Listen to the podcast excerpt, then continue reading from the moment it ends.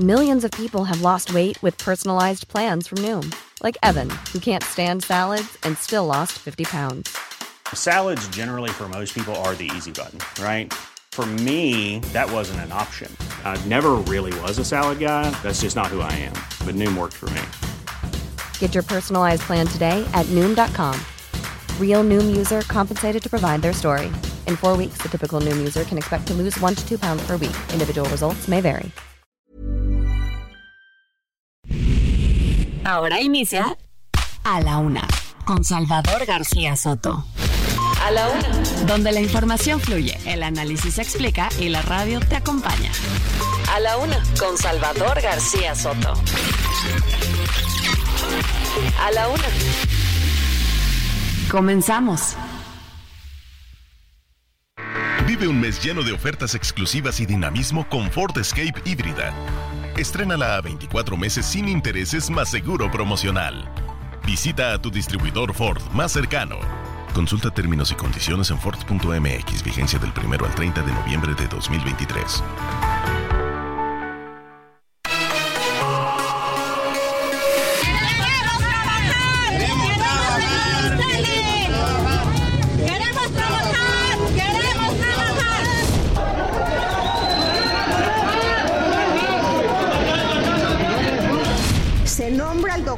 Leonardo Lomelí Vanegas, rector de la Universidad Nacional Autónoma de México, para el periodo que comprende del 17 de noviembre del 2023 al 16 de noviembre de 2027.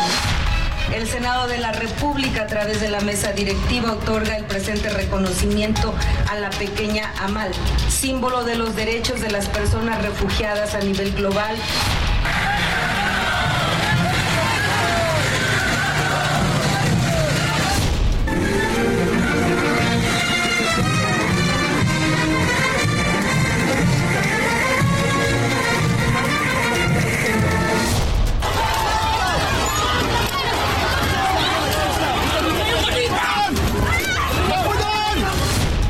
Licencia sin goce de sueldo como regidor para buscar la candidatura a la presidencia municipal de Zapopan.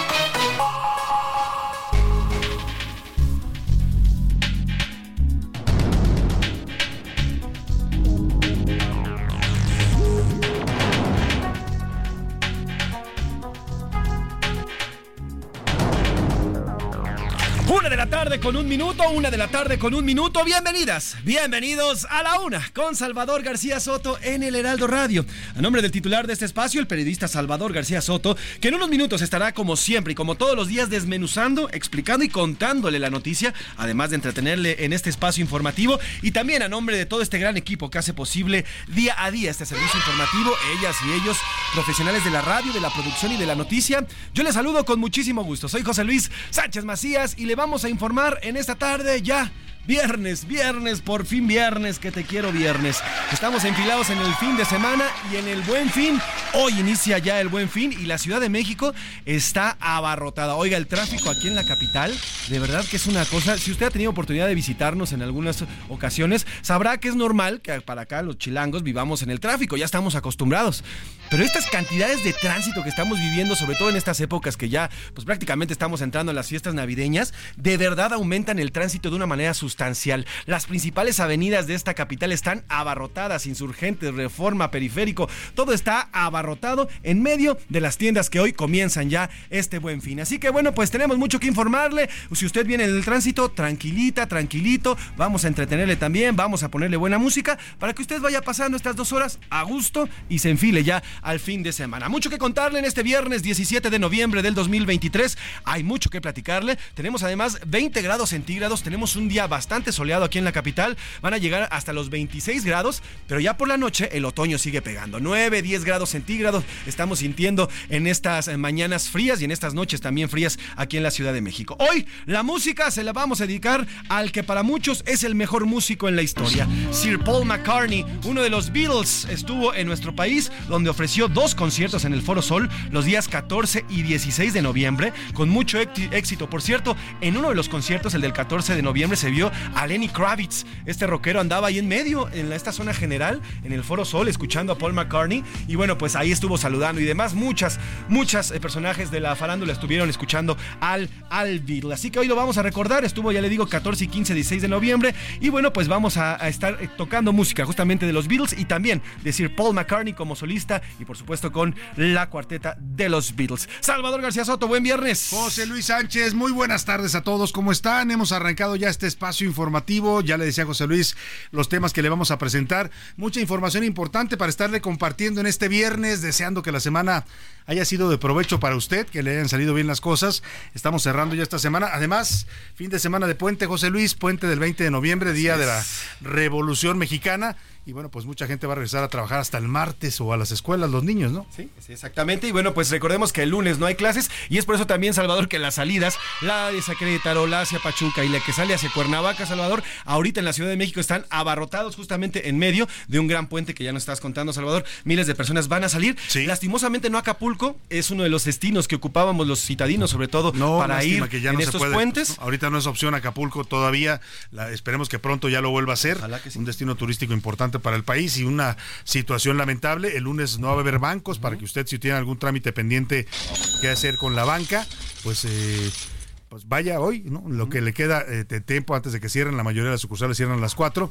Hoy también abren algunas el fin de semana, ¿eh? Probablemente el sábado abran algunas eh, sucursales, pero el lunes estarán cerrados los bancos. Vamos a tener regalos, José Luis, ¿qué le vamos a regalar a nuestro público en este viernes? Así es, Salvador, vamos a regalar entradas para una función de lucha libre mañana sábado 18 de noviembre en la Arena Revolución. Esta se encuentra en Avenida 5 de Mayo, en la Álvaro Obregón, muy cerquita de las instalaciones de aquí del Heraldo de México. Y bueno, vamos a estar atentos, vamos a dar estos, estos pases dobles, entradas para la lucha libre este fin de semana. Estése muy pendiente porque más adelante le diremos la dinámica para que se vaya usted a ver la lucha libre, que es de verdad, no sé si ha sido todas las luchas, José Luis. Sí, sí, sí. Toda una experiencia, ¿eh? Va, uno ahí a hacer catarsis porque le grita de todo la gente a los luchadores. Dale, pégale, calijo de tal por cual. Y la gente se desahoga. a mí me divierte mucho las Es como, es como una terapia eh, con el psicólogo, pero digamos más barata y y sale más, más divertida también. Bueno, pues muchas gracias, José Luis, por arrancar. Vámonos directo al resumen de noticias cuando es la ya la una de la tarde con siete minutos. A la una, con Salvador García Soto. Y amigos, este mediodía el presidente López Obrador sostiene una reunión con su homólogo de los Estados Unidos, Joe Biden, como parte de su conferencia anual de la APEC, la asistencia del presidente a esta conferencia que se lleva a cabo en San Francisco, California. Han abordado los dos mandatarios el tema migratorio y también, por supuesto, el problema del fentanilo. Le voy a tener toda la información. Ya vemos rector. Este viernes Leonardo Lomelí Vanegas, el nuevo rector de la Universidad Nacional Autónoma de México, es el número 35 en la lista de rectores de esta casa de estudios, rindió protesta como nuevo rector. Y bueno, pues para los próximos cuatro años es el cargo. Prometió, dijo que las sus prioridades van a ser defender la autonomía de la UNAM y evitar que ideologías políticas traten de imponerle visiones únicas a la UNAM. Interesante el discurso, le dedica por ahí unas líneas sin mencionarlo al presidente López Obrador, que ha criticado de neoliberal a la UNAM. Le voy a decir qué le responde el actual, el nuevo rector, ¿eh? que entra, entra pues mostrando que no va a ser un rector que se deje de los ataques del poder. Y el terror. Ayer durante al menos dos horas se vivió un enfrentamiento terrible entre civiles armados y elementos de la Guardia Nacional en Ocotlán, Jalisco, justo a la hora que le estábamos informando aquí, solo que la información tardó en fluir. Por ahí supe que el gobierno de Jalisco había detenido un poco el flujo de la información. Eh, pues va eh, bastante fuerte el enfrentamiento. Hay varios eh, delincuentes, presuntos delincuentes muertos. También se habló de guardias nacionales que cayeron en este enfrentamiento. Fueron escenas de pánico las que se vivieron en el municipio de Ocotlán, ahí en la zona del lago de Chapala. Hoy todavía había tensión en toda esa zona por este enfrentamiento tan fuerte entre narcotraficantes y Guardia Nacional. Le voy a tener todo el reporte. Y confirmados, el Consejo General del INE aprobó ya las fechas para los tres debates presidenciales que se van a organizar en las próximas campañas, las campañas del 2024. Serán los eh, dos primeros debates, el primero el 7 de abril, el segundo el 28 de abril y un tercer debate, será la primera vez que haya tres debates presidenciales, usualmente había solamente dos, en esta ocasión serán tres y el último será el 19 de mayo. Todos van a ser en domingo a las 8 de la noche, buscando un horario en el que la mayoría de los mexicanos pueda ver eh, estos debates y pueda ver también en acción a los candidatos y candidatas a la presidencia. Y el amor está en el aire, como decía la canción, la coordinadora de los comités en defensa de la cuarta transformación, Claudia Sheinbaum, ya se casó este viernes con José María Tarriba. No hay mucha emoción, porque usted sabe que la, la, candidata Claudia Sheinbaum es un poco ausente de emociones, pero vaya, ya se casó, lo había anunciado hace unos meses en una transmisión en vivo y hoy se consumó ya el matrimonio con el que fuera, dicen, uno de sus amores de juventud. Le voy a tener toda la información. En los deportes, primera caída. La selección mexicana de fútbol enfrenta como visitante a Honduras en el primero de los partidos ante los Catrachos por el boleto a la Copa América 2024. Además, como si fuera la Ciudad de México, una coladera en el circuito interior provocó que se cancelara la primera práctica del Gran Premio en Las Vegas que se correrá este fin de semana. Bueno, pues vaya detalle, se les, se les perdió una coladera en el drenaje de la pista en Las Vegas y eso pues provocó que se cancelara la primera práctica. Nos va a contar Oscar Mota. En el entretenimiento, Ana Arriaga nos trae lo más relevante del el mundo del espectáculo con todos los temas importantes e interesantes que hay que conocer de ese ambiente. Tenemos mucha información para compartirle. Quédese con nosotros aquí en A la Una, le vamos a informar, le vamos a entretener y también le vamos a acompañar en este momento de su día. Vamos a la información que usted debe conocer el día de hoy. Estas son las de cajón en A la Una.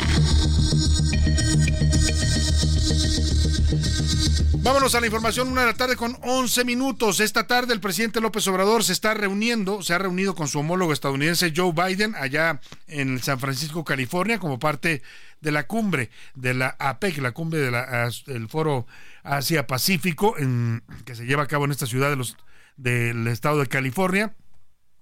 Han hablado del tema del fentanilo, de la migración y también del bloqueo a Cuba. En un mensaje conjunto, el presidente mexicano pidió a Biden que ayude, mm, que se ayuden mutuamente Estados Unidos y los países latinoamericanos para que la migración sea opcional y no necesariamente forzada. Por otra parte, quisiera yo decir que el presidente Biden es el primer presidente de los Estados Unidos de la historia reciente en estrechar de esta manera lazos con la región. Sabemos que debemos ayudarnos los unos a los otros. Lo que queremos es que la migración sea una opción y no una obligación para los migrantes. No podemos olvidar que muchos países, muchas personas se ven expulsadas de sus países por su situación de vida. Pues ahí está lo que le dijo el presidente López Obrador a Biden en cuanto al tema migratorio, que pues esto que han sostenido no solo él, sino otros gobiernos de América Latina, pues que Estados Unidos tiene que invertir más en la región para mejorar las condiciones de vida de los países. Nada más que el presidente se, se le olvida al presidente López Obrador, y hay que decirlo, sí, muchos huyen por la pobreza, por las condiciones económicas, y eso se resuelve efectivamente con inversión, no necesariamente Estados Unidos, ¿eh? con inversión y con políticas económicas adecuadas para los países. Pero la otra parte, y esa la evade del presidente, pues es la parte política. Ahí no dice nada, porque ahí él defiende a dictadores como el de Cuba, Miguel Díaz Canel, como el de Venezuela, Nicolás Maduro, o como el de Nicaragua, Daniel Ortega y la opresión política, la persecución política, la violación de los derechos humanos por parte del gobierno y de las eh, libertades políticas y democráticas también son una causa de migración. ¿eh? Miles de venezolanos están saliendo de su país no solo porque no tengan que comer, que es la principal eh, situación, sino además también porque huyen de un régimen opresor. Lo mismo los cubanos. No se van de Cuba porque no quieren a su país, se van porque los tienen oprimidos, no los dejan ni siquiera alzar la voz, protestar porque los meten a la cárcel. De eso no habla el presidente, solamente habla de las condiciones económicas. También, también se refirió el presidente mexicano al compromiso que según él tiene su gobierno en el tema del fentanilo. En este sentido, México ha apoyado a Estados Unidos para evitar la entrada de los precursores químicos del fentanilo porque sabemos el daño que le ha hecho esto a la juventud en Estados Unidos. Estamos, este es un tema de humanidad. Este, esto que hace México lo hace en solidaridad. Y yo quiero decirle que nosotros seguiremos cooperando para evitar el narcotráfico, especialmente la entrada de fentanilo y de sus precursores químicos. Bueno, ahí está el presidente mexicano hablando de este compromiso que tiene México con Estados Unidos para combatir el tráfico de drogas en general y en particular este tema del fentanilo. Eh, pues un tema que Estados Unidos culpa directamente a México por la eh, muerte de más de 100 mil estadounidenses, porque dicen Estados Unidos que aquí se fabrican las pastillas de fentanilo, que luego son vendidas en, en el mercado de las drogas estadounidense, en el mercado ilegal. El presidente López Obrador ha sostenido que no, que aquí no se hace el fentanilo, que aquí nada más llegan los precursores, dice.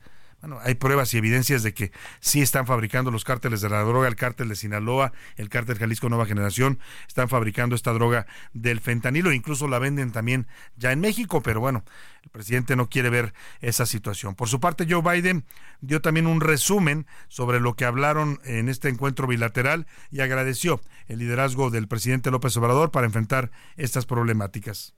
Hemos hablado, hemos hablado de seguridad nacional, de combatir la epidemia de opiáceos, más específicamente el tráfico de fentanilo. También hemos hablado de fortalecer la economía de nuestra región de abajo hacia arriba y del centro hacia afuera. También queremos fortalecer las cadenas de suministro en bien de la prosperidad económica de América del Norte y de toda la región También.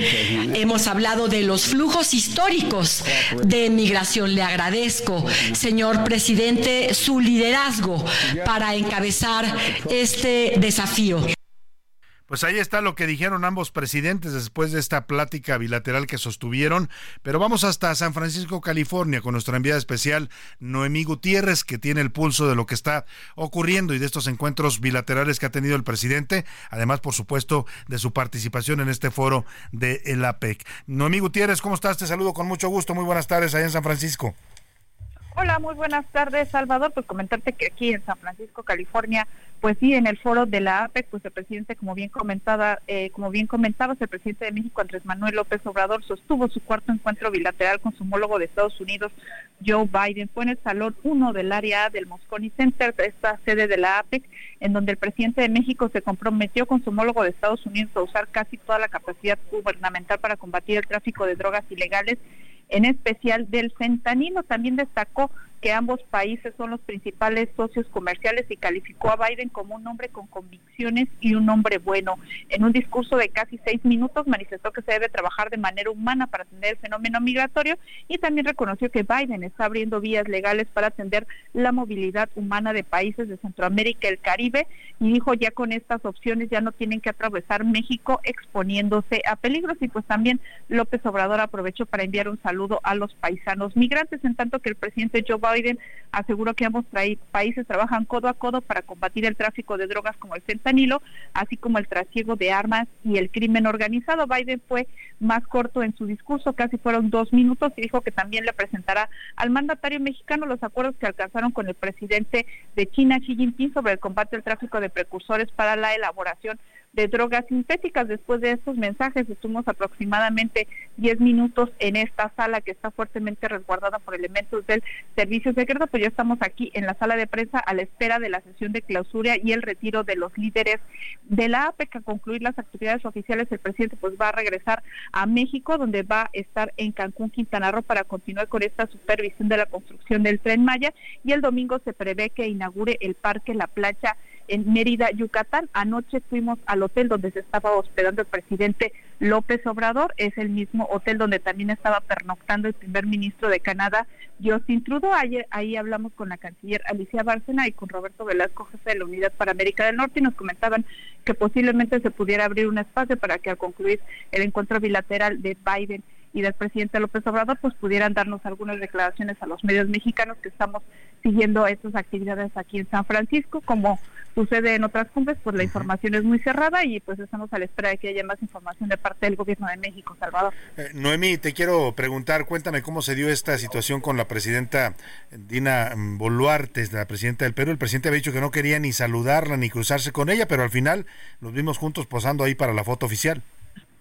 Pues sí, el presidente Andrés Manuel López Obrador pues no es muy asiduo a, acudir a encuentros internacionales, pero pues finalmente pues hay lineamientos, de esos protocolos que se tienen en estas cumbres y pues ayer estaba programada la fotografía oficial de los 23 eh, líderes que representan a esas 21 economías que están participando en la APEC. Se nos había comentado que se colocaron por orden alfabético y en el caso de la presidenta de Perú, Dina Boluarte, estuvo a un lado del presidente de Estados Unidos, Joe Biden, porque está entregando la estafeta. El presidente Andrés Manuel López Obrador se colocó en la segunda línea, apenas unos dos espacios. Se nos comentó que ese fue el único eh, espacio en donde ellos pudieron estar cerca. Además de la sesión inaugural, estuvieron aproximadamente a cuatro lugares, sin embargo, no cruzaron ninguna palabra, al que sí vimos y que fue público en las transmisiones que se están haciendo aquí en la APEC un abrazo que le dio el presidente de Chile, eh, Gabriel Boric, fue lo único eh, que vimos y ya después el presidente pues, López Obrador se retiró a tener otros encuentros bilaterales privados, solo tuvimos acceso al del primer ministro eh, de Canadá, Justin Trudeau, ya que con el presidente de China fue completamente cerrado a la prensa, se le impidió completamente el acceso incluso a la entrada del hotel. Con el primer ministro eh, de Japón se nos comentó que sería en la tarde inicialmente el encuentro. La canciller Alicia Bárcena dijo que se había pasado eh, para la cena el, el, encuentro que tendría el presidente de México con el primer ministro de Japón y después tuvo este encuentro bilateral con Joe Biden y son hasta el momento pues los cuatro encuentros bilaterales que ha tenido el presidente López Obrador en esta cumbre de la APEC, pero con Dina Boluarte pues solo posaron para la, solo para la foto. No hubo, solo para la fotografía. Muy bien, Noemí. Pues estaremos atentos, Noemí Gutiérrez. Te agradezco mucho esta cobertura que estás realizando para el Heraldo Media Group en esta cumbre de la APEC. Muchas gracias, Noemí. Muy buenas tardes. Muy buenas tardes. Oiga, y ya nos decía Noemí Gutiérrez, este eh, acuerdo que en la reunión de ayer jueves eh, hicieron el presidente de China Xi Jinping con el presidente López Obrador, China se compromete a mandar 250 mil unidades de enseres domésticos para eh, los habitantes de Guerrero, esto después del paso del huracán Otis. Y bueno, también comentó la canciller Bárcena que López Obrador invitó a Xi Jinping a que venga a México y que bueno, pues ambos países van a cooperar en el combate al tráfico ilegal de los precursores químicos para las drogas sintéticas, especialmente para el fentanilo.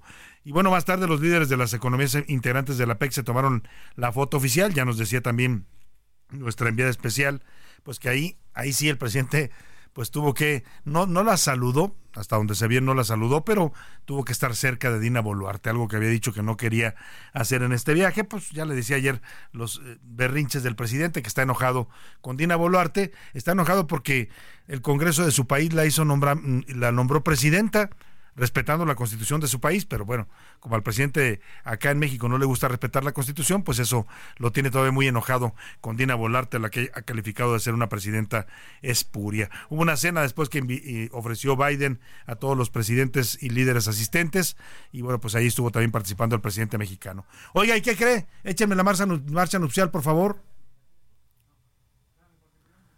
Bueno, bueno.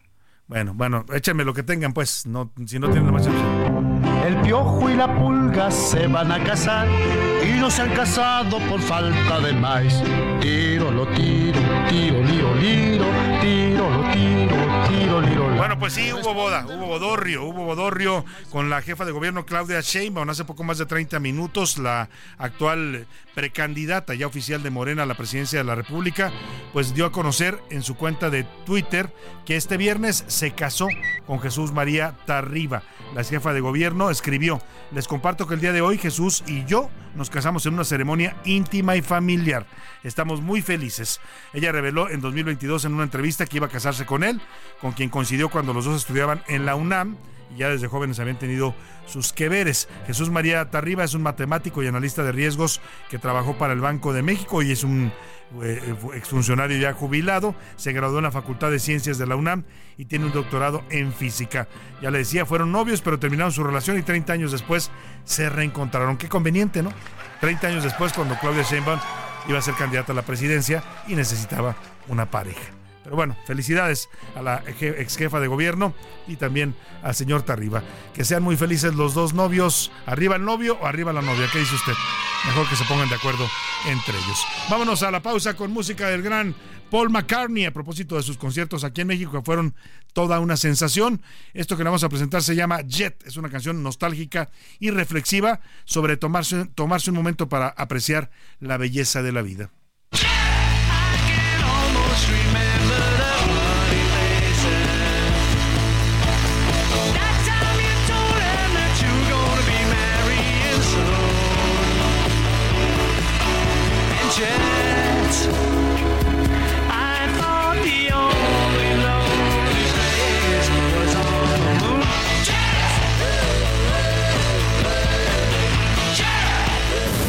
No le cambies. Estás en A la Una con Salvador García Soto.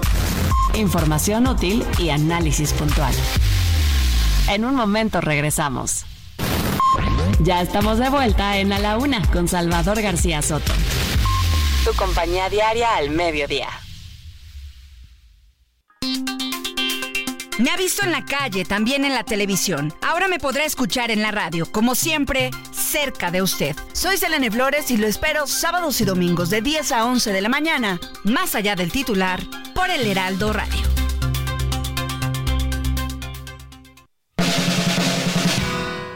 La rima de Valdés. ¿O de Valdés la rima? Hasta España se mudaron, ya tienen nuevo destino. Los premios Grammy Latinos anoche se festejaron.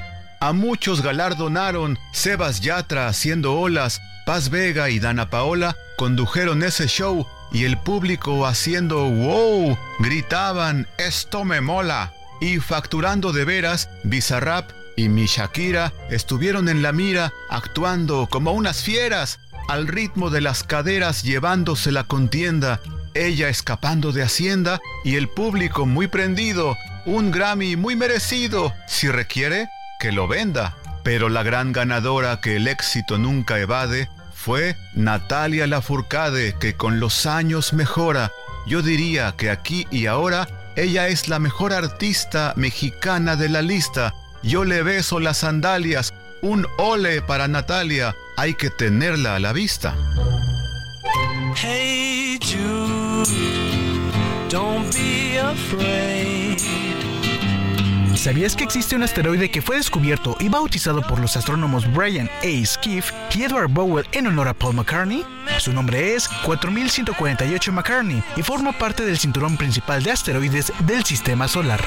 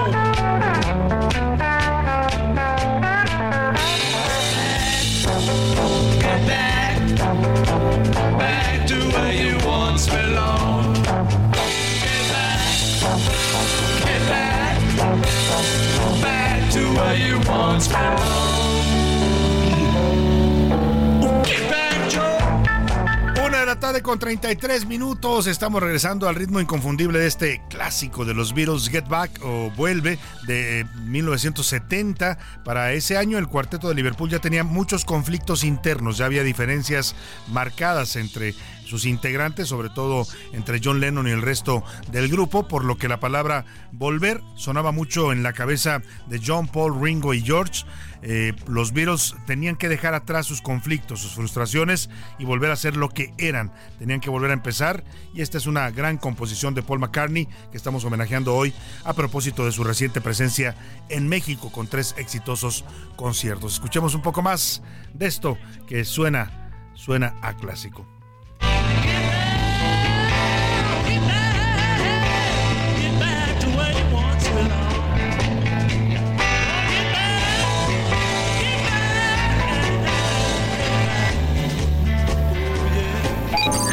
El ojo público.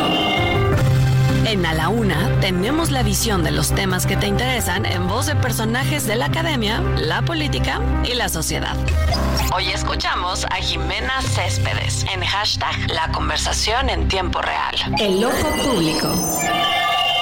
Hace un año, Jesús Ociel Baena Saucedo y su historia al convertirse en la primera persona no binaria en asumir un cargo judicial en México. Sin embargo, su legado se vio empañado el lunes pasado cuando Baena y su pareja fueron encontrados sin vida en su hogar. Las autoridades estatales han señalado a la pareja de Baena Saucedo como responsable de su muerte, lo que ha generado varios interrogantes. En redes sociales, en los últimos días, el concepto de magistrade ha generado más de 300.000 menciones, donde el mayor porcentaje de la narrativa, un 52%, se centra en condolencias hacia Baena, así como publicaciones de usuarios que piden respeto ante su muerte y exigen que se haga justicia. Un 11% de la audiencia resalta su labor en la lucha de los derechos de las personas de la comunidad LGBT, mientras que un 10% comparte mensajes de odio hacia la misma comunidad.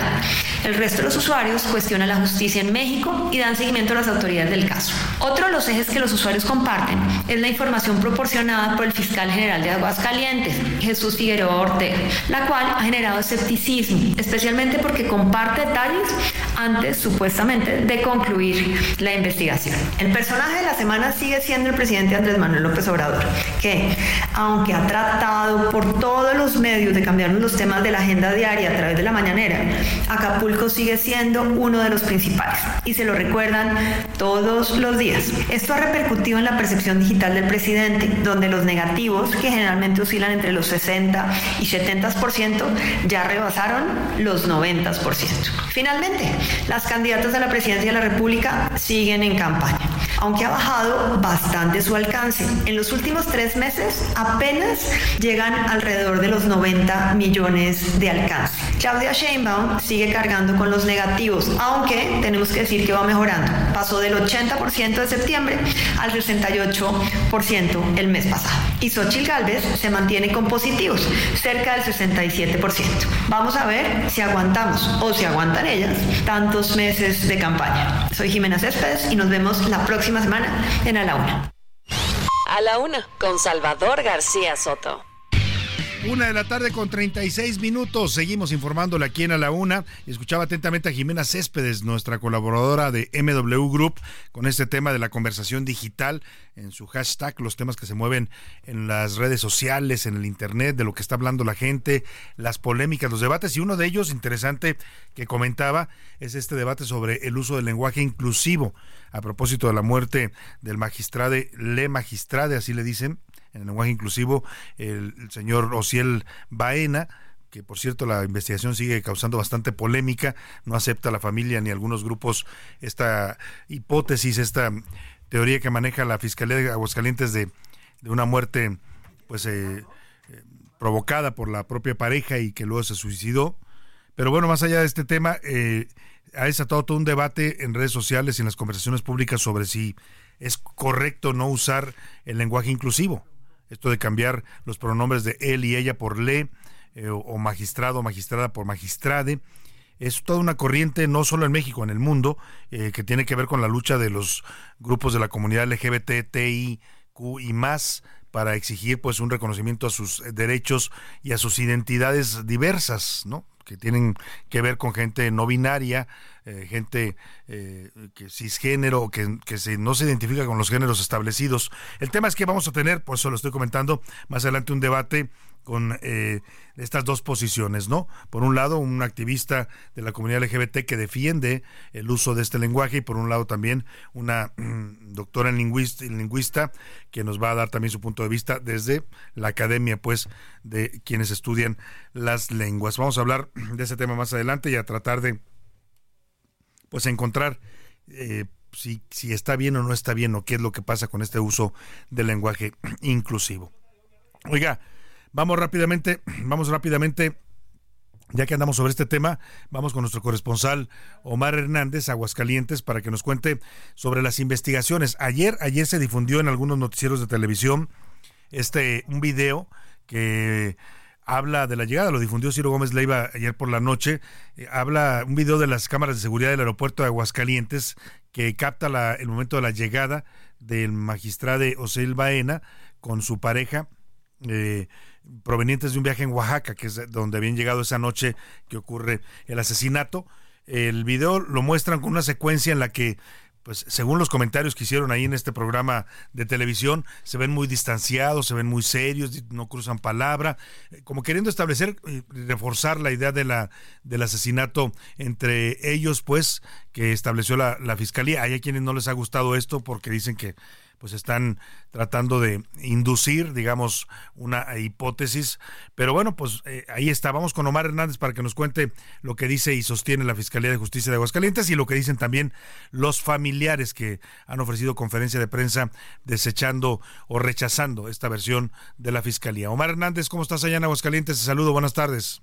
Gracias, Salvador. Buena tarde. La Fiscalía General de Aguascalientes inició una carpeta de investigación por la filtración y publicación de fotografías del asesinato del magistrado Jesús Ociel Baena y su pareja Dorian Daniel Nieves. Según un comunicado de la dependencia donde se especificó el folio de esta investigación, la indagatoria se realiza porque se filtraron y también están circulando fotografías en redes sociales, tanto de las fotografías previo al inicio de la investigación ya cuando la pareja estaba sin vida y también han existido filtraciones del certificado de defunción que incluyen datos personales. Hasta el momento se sabe que estas fotografías debieron ser tomadas antes de la llegada de los peritos forenses ya que no se encuentran los elementos como los conos de investigación que ponen los agentes de la Fiscalía cuando ya han delimitado una escena del crimen. Estas fotografías fueron publicadas en primera instancia en las redes sociales de un comunicador y posteriormente en periódicos locales. La filtración de imágenes viola el artículo 183 del Código Penal Estatal que establece sanciones de hasta tres años de prisión para quien difunda o permita la difusión de cuerpos sin vida. También vulnera el artículo 225 del Código Penal Federal, conocido como Ley Ingrid, por delitos contra la Administración de Justicia cometidos por servidores públicos por la filtración de imágenes de víctimas de violencia. Con esta investigación, la Fiscalía pretende ubicar y localizar a la persona responsable o los responsables de haber tomado estas fotografías,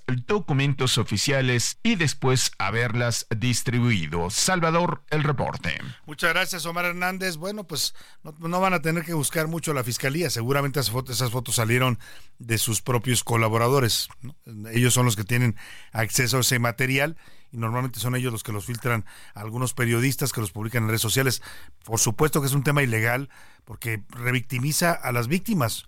O sea, ya, ya el magistrado y su pareja murieron, ¿no? Todavía vamos a saber en qué circunstancias y cómo, pero se les exhibe ahí tendidos, ensangrentados, y eso es una falta de respeto a la integridad de, de las personas. A la, no hay necesidad de exhibir ese tipo de, de, imágenes, pero bueno, ahora con las redes sociales, pues esto es algo prácticamente común y las filtraciones también, ¿eh?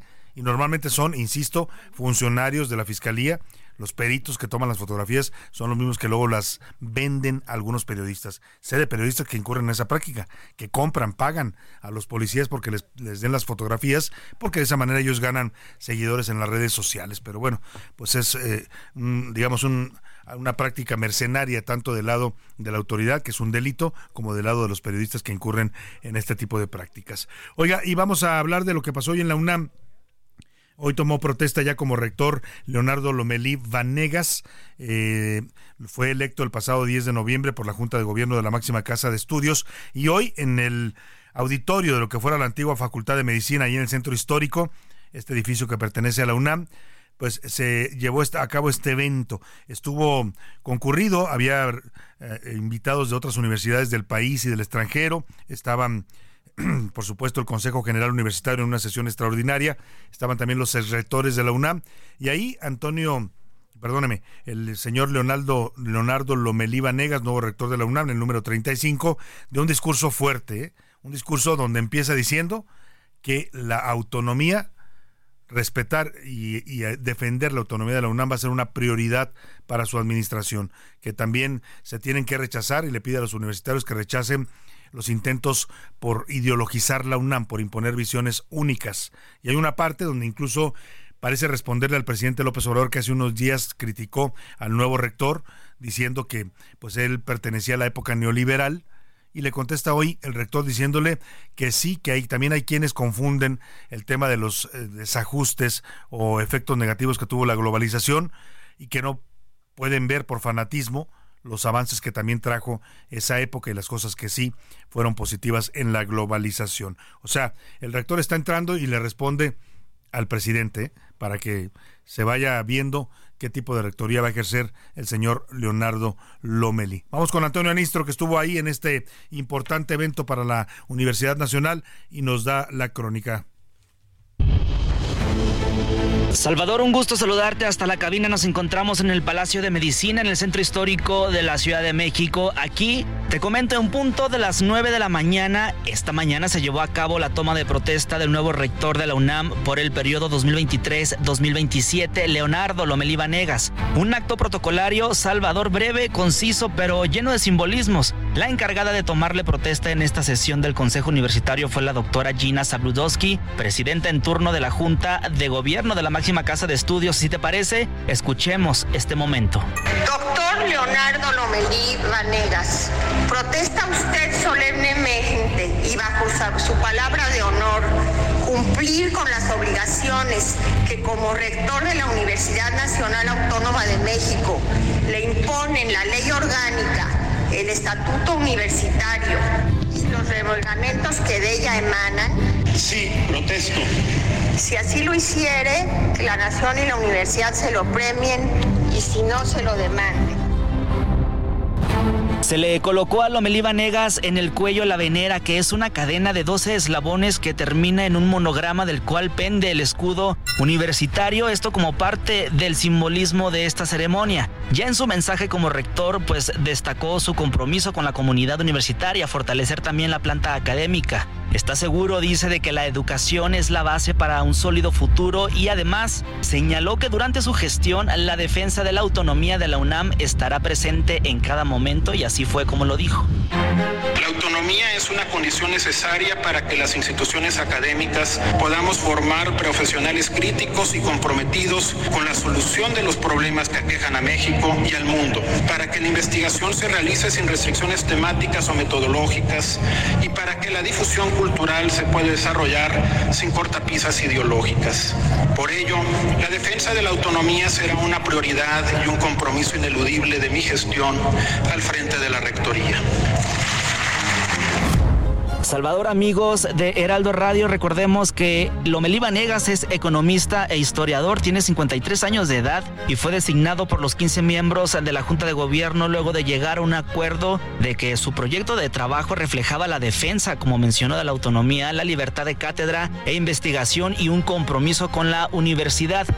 Hasta hace algunos días se desempeñaba como secretario general de la universidad y bueno, hoy está tomando protesta como rector para este periodo 2023-2027. ¿Quiénes estuvieron presentes en la ceremonia? Salvador estuvo, claro, Enrique Graue Vigers, el rector saliente también, ex rectores de años anteriores, miembros también de la comunidad universitaria, funcionarios de los tres niveles de gobierno, entre ellos Luisa María, alcalde de la Secretaria de Gobernación, así como la secretaria de Cultura Federal, Alejandra Frausto. Salvador, hasta aquí el reporte.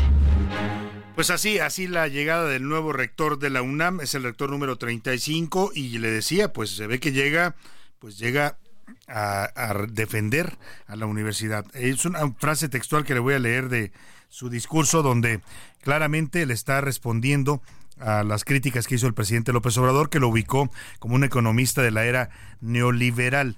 Dice en una parte de su discurso el doctor Leonardo Lomelí sobre el neoliberalismo. Dice textual, le leo en este momento, mm, dice, el malestar con la forma en que se ha gestionado la globalización económica en las últimas décadas y sus costos sociales, también ha generado un cuestionamiento a la ciencia y un desencanto con la política que se traduce en actitudes extremistas. Ahí parece ir la crítica al presidente López Obrador, que critican no solamente lo que está mal, sino avances innegables que es preciso reconocer y aquilatar en su justa dimensión. O sea, lo que le responde el presidente es, no todo fue malo, presidente, en la globalización y en el neoliberalismo. Hubo sí costos sociales muy cuestionables, pero también hubo avances importantes. Ahí vamos a dejar este tema y vamos a conversar sobre lo que ya le decía hace un momento sobre el lenguaje inclusivo y todo este debate que se ha desatado en redes sociales, en los medios, sobre el uso de este lenguaje.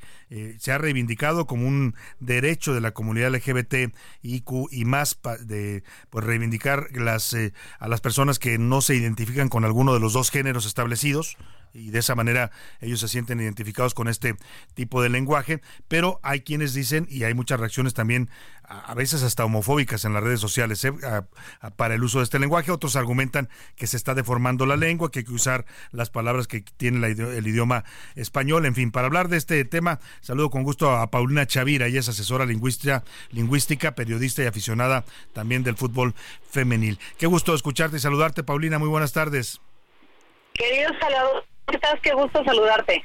Igualmente, oye, pues a ver, platícanos. ¿Está bien, está mal, es correcto, es incorrecto usar el lenguaje inclusivo ahora que con la muerte del magistrado Ociel eh, Baena se ha desatado todo este debate?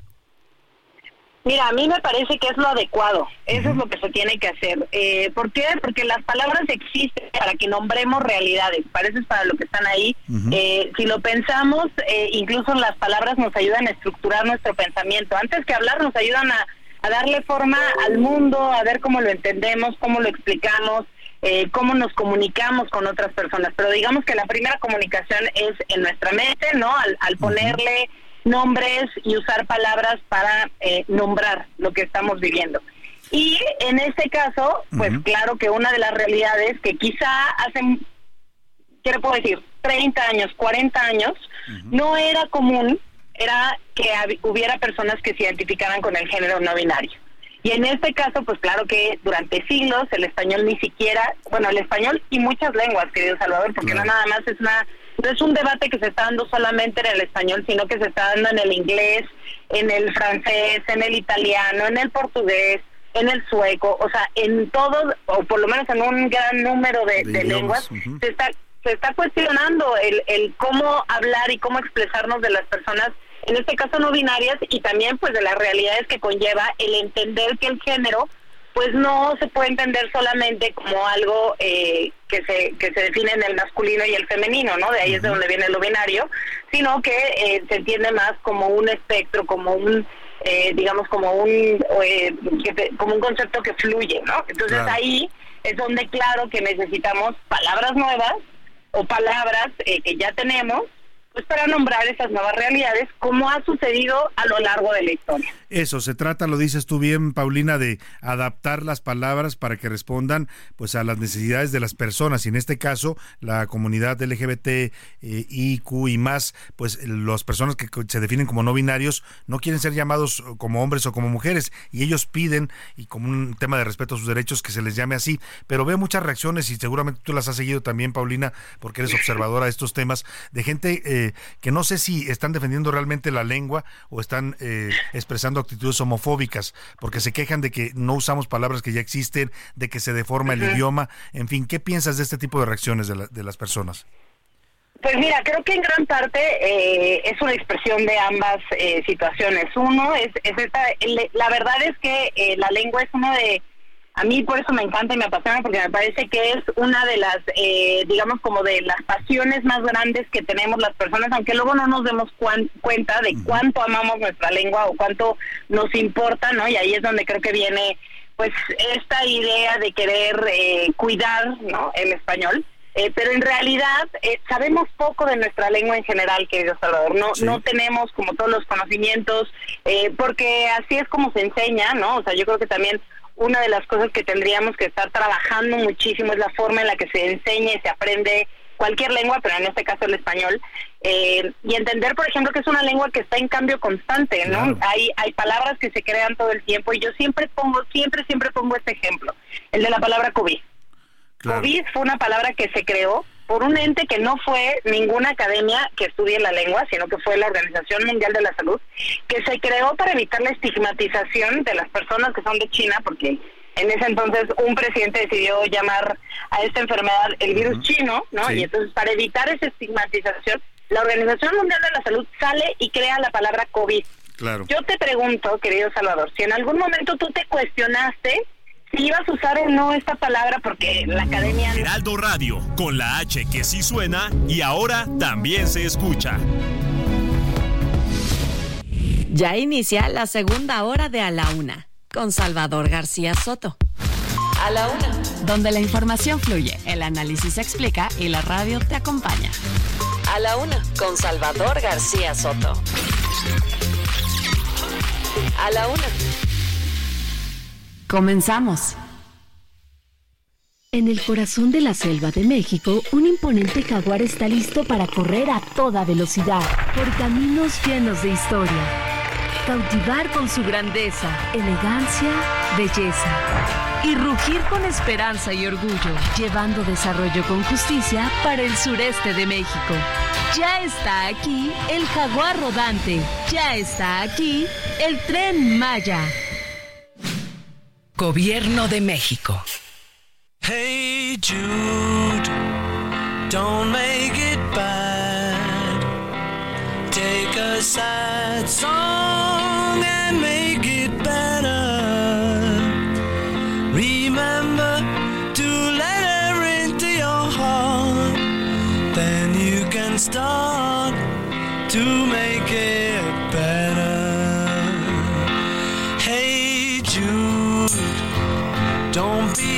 afraid. You were made to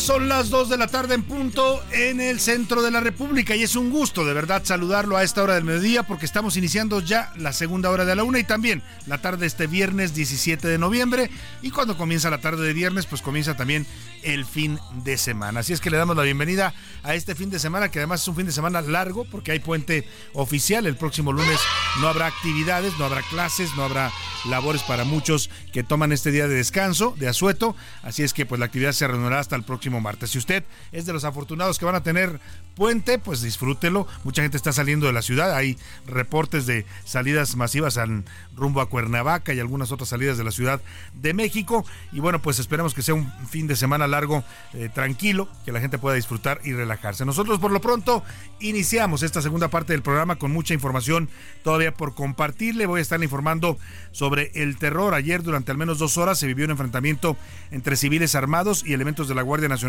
en Ocotlán, Jalisco. Oiga, los reportes de la gente son escenas de pánico las que se vivieron en esta ciudad del estado de Jalisco, en donde finalmente hubo varias víctimas fatales de este enfrentamiento. También seguiremos hablando sobre el lenguaje inclusivo. Nos quedamos ahí atorados un poco en la plática con eh, Paulina Chavira, que estaba explicando de manera muy interesante, pues que ella está de acuerdo con este lenguaje porque es parte de los. Las lenguas son vivas y las lenguas tienen que ir cambiando y adaptándose a las necesidades de las personas. No son sagradas, ¿eh? No son sagradas escrituras en las que esto se pronuncia así y así se va a pronunciar por la eternidad. No. Si usted se fija, el, el mismo idioma español ha ido evolucionando Hay palabras que se hablaban antes que hoy ya no se hablan que entraron en desuso. O sea, las lenguas son entes vivos y es lo que defendía Paulina Chavira. Ah, eh, habíamos contactado también a una lingüista ah, importante de la Universidad Nacional Autónoma de México, a la doctora Margarita, Margarita Compani Compani, eh, pero bueno, parece que se le complicó un poco tomarnos la llamada. Eh, la idea era hacer un debate de este tema. Vamos a ver si podemos hablar eh, con ella más adelante. Por lo pronto seguiremos abordando el tema. También hablaremos de lo que está pasando en España. Ya invistieron a Pedro Sánchez como nuevo o como ministro, perdóneme, como presidente de España en su tercer mandato, pero los españoles no están nada contentos. Hay protestas y manifestaciones en contra de esta investidura de Pedro Sánchez. Vamos a ir hasta Madrid. También a taparse, le voy a contar las bajas temperaturas que se esperan este fin de semana en la mayor parte del territorio nacional. Se prevén heladas matutinas y nocturnas, bancos de niebla y las llamadas aguanieves que son parte de, eh, de esta temporada. Así es que pues para que usted tome sus previsiones. Por lo pronto, escuchemos este gran éxito de Paul McCartney y de los Beatles llamado Hey una canción de 1968 que originalmente fue compuesta para el hijo menor, eh, para el hijo mayor, perdóneme, de John Lennon, Julian Lennon. Cuando se separaron sus padres, Paul McCartney lo vio tan triste, cuenta la anécdota, que le compuso esta canción para animarlo. Con los años, esto se volvió un himno de optimismo, esperanza y pues eh, también de resiliencia para los seres humanos en todo el planeta. Escuchamos un poco más de Hey Jude, de Paul McCartney, de los Beatles y seguimos con más para usted en esta segunda hora de A la Una.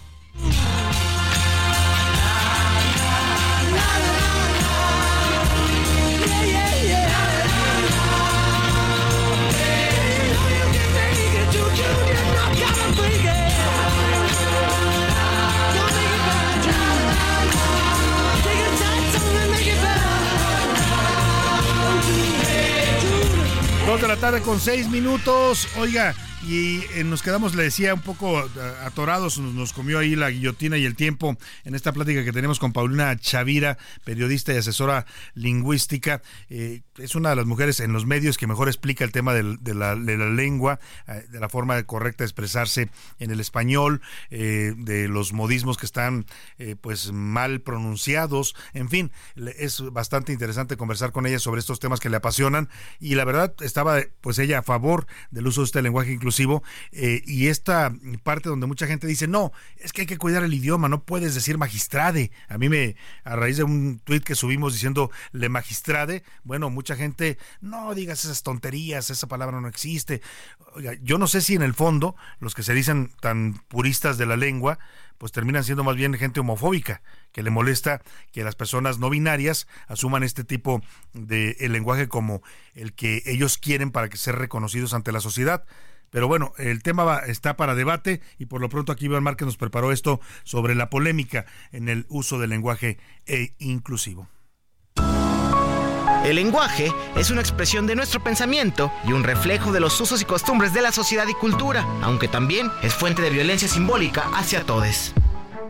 Lo inclusivo, en cuanto al género, se entiende como la manera de expresarse oralmente y por escrito, sin discriminar a un sexo, género social o identidad de género, esto según la ONU. Para la Suprema Corte de Justicia de la Nación, para referirse a una persona que se identifique como no binaria, debe usarse el pronombre no binario ella. En ocasiones, las personas de género no binario o trans se identifican con un nombre distinto al que se les fue asignado, por lo que usar pronombres equivocados para referirse a una persona es una forma de violencia. Habla Paulina Chavira, asesora lingüística y periodista si una persona se identifica como una persona no binaria, sí creo que tiene que haber un respeto en cuanto a que no le gusta que se refieran pronombres, adjetivos, artículos en masculino o en femenino. De acuerdo al gobierno federal, una forma no incluyente sería decir la señora de Pérez y el señor Pérez y su esposa. Una forma incluyente es señora López, Ana López, señor Pérez y señora López. Para el INE, lo inclusivo representa la diversidad y los derechos y oportunidades por igual de sus habitantes. En A la Una preguntamos a los habitantes de la capital qué opinan y esto fue lo que nos respondieron. Creo que el lenguaje inclusivo es un tema muy controversial. A mí en la opinión personal me parece que no es tan necesario para poder hacer efectivo el respeto por las personas que se sienten identificadas por otro género. Creo que podríamos aprender a respetar a otros individuos de maneras más concisas y más claras que solamente utilizando un pronombre neutral. Digo que el lenguaje inclusivo es bueno, la verdad nunca le he visto nada malo, más allá de que exista o no la palabra que se utiliza en la lingüística, pero eh, estoy de acuerdo en utilizarlo, ya que creo que no ofende a nadie, sino al contrario hace sentir a las personas mejor y las hace igual sentir no discriminadas. Pero ¿cómo surgió el lenguaje inclusivo? Fue a partir de la década de los 70 cuando feministas lucharon contra el lenguaje sexista. Desde entonces, el lenguaje ha cambiado y adaptado por distintos colectivos de la comunidad LGBTTIQ+. Incluso, a finales de octubre del 2020, la Real Academia Española de la Lengua añadió la palabra elle en su observatorio de las palabras, pero la retiró por la confusión que generaría. Así, el lenguaje inclusivo. Para la una con Salvador García Soto, Iván Márquez. Bueno, pues ahí está el tema. Vamos a seguir consultando a expertos en esta materia eh, para ver si está mal, porque mucha gente lo, lo, condena, lo, denigra, incluso dicen que no, no debe usarse el lenguaje así. La verdad es que yo insisto, las lenguas son siempre son eh, entes vivos, no son no son eh, lo que decía hace rato, no son sagradas escrituras. Usted puede adaptar la lengua y se ha adaptado a lo largo del tiempo nuestro idioma, el idioma español, ha evolucionado, ha cambiado, hay palabras que entraron en desuso, hay expresiones que ya no se usan ni se usaban antes. Y, no por eso las vamos a seguir usando, ¿no? O sea, las lenguas se van adaptando a las necesidades de los seres humanos, que son los que las inventan, pues. Entonces, vamos a, seguir hablando del tema, respetando, por supuesto, las posiciones de cada quien en este asunto. Oiga, y vamos a lo que pasó en Ocotlán ayer, justo cuando estábamos al aire, eh, se desató una fuerte balacera por ahí del mediodía de ayer en Ocotlán, Jalisco. Es un municipio que se ubica en la ribera del lago de Chapala y pues vaya, eh, escenas de pánico se vivieron ahí en Ocotlán entre civiles armados y elementos de la Guardia Nacional por un enfrentamiento a balazos. Eh, tan fuerte fue el tema que se suspendieron incluso las clases en las escuelas de Ocotlán la tarde de ayer. Este viernes se estabilizó la situación, ya hubo clases en las escuelas, pero según las autoridades todo se derivó, se derivó, perdóneme, de un operativo que inició desde el pasado miércoles. Vamos con Mayeli Mariscal, nuestra corresponsal en Jalisco, para que nos dé la información sobre este eh, tema. Mayeli, te saludo, buenas tardes.